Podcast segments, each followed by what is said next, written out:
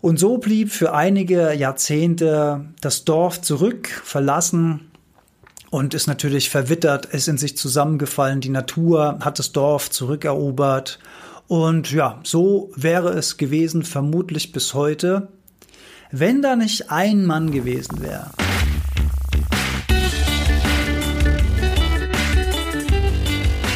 Die Heldenstunde, euer Podcast für ein gesundes und bewusstes Leben. Herzlich willkommen zur Heldenstunde. Es begrüßt euch euer Gastgeber Alexander Metzler. Schön, dass ihr wieder dabei seid.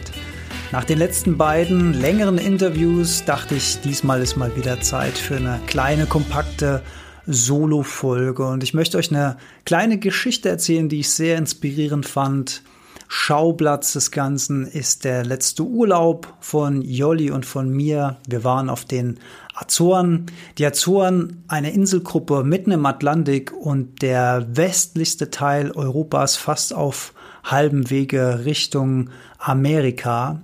Und einer dieser Inseln ist die Insel Florisch. Sie hat ihren Namen von den wunderschönen Blumen, die dort wachsen. Aber generell ist es da sehr extrem sehr, sehr grün und alles voller Hortensien, also Blumen, Blumen, Blumen in allen möglichen Farben. Also dieses, diese ganze Insel ist einfach ein Naturgedicht. Das ist der Rahmen und der Spot, der soll das Dorf aus Stein sein. Das Dorf aus Stein heißt, und ich hoffe, ich spreche das jetzt richtig aus, Aldea da Guada. Und das ist ein Steindörfchen. Ich glaube, es sind um die 15, 16 Gebäude.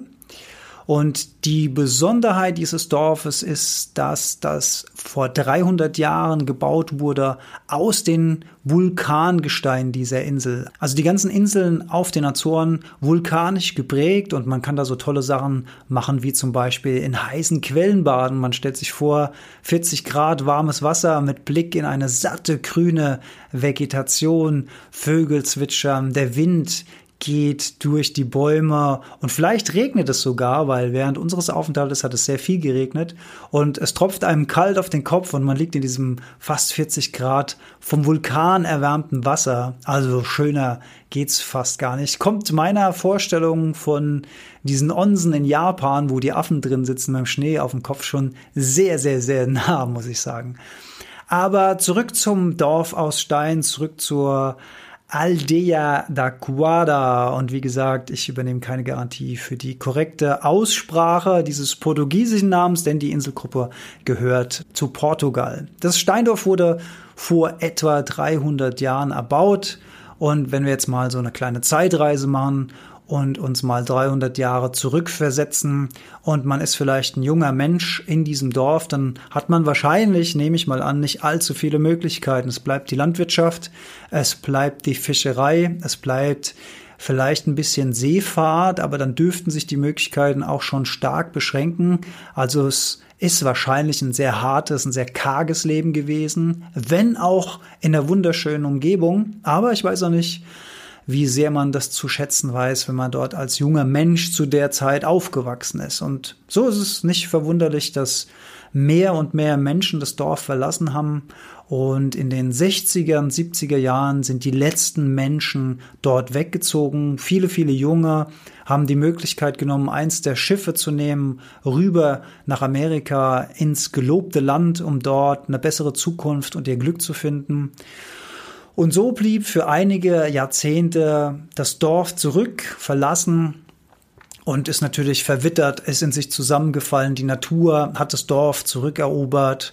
Und ja, so wäre es gewesen, vermutlich bis heute, wenn da nicht ein Mann gewesen wäre. Ein Mann, Carlos Silva, selbst Florentiner oder Florentianer oder wie man sagt. Also auf jeden Fall ein Mann der Insel. Und der hatte eine Vision. Der stand, so stelle ich mir das jetzt zumindest vor, vor vielen, vielen Jahren vor diesen Ruinen dieses verlassenen Dorfes und hatte diese Vision eines Ferienorts, einer wieder aufgebauten Infrastruktur, einem Wiederleben einhauchen in diesem Dorf als Touristendorf, als Gastdorf für die Besucher von Florisch. Jetzt springen wir mal ins Hier und Jetzt, beziehungsweise vor einigen Wochen, als wir auf dieser Insel in diesem Dorf als Touristen zu Gast waren. Es war nur ein Abend, wo wir da waren, aber das war ein besonderer Abend. Es war nämlich der 60. Geburtstag von Carlos Silva. Das hat mir vorher auch schon jemand an der Rezeption verraten, dass heute Abend eine Feier da sein wird. Und wir saßen am Nebentisch und ich habe die Familie beobachtet, äh, seine Kinder, die mittlerweile das Dorf managen. Die Enkelkinder waren da, es wurde gesungen, es wurde gefeiert. Und jetzt kommt der springende Punkt. Als wir gegangen sind, stand Carlos draußen mit einem Bekannten auf einer Terrasse und hat gerade einen Wein getrunken und dann musste ich ihn natürlich ansprechen. Wir haben auf Englisch gesprochen und ich habe ihm, haben meine Bewunderung ausgedrückt dafür, was er da geschaffen hatte.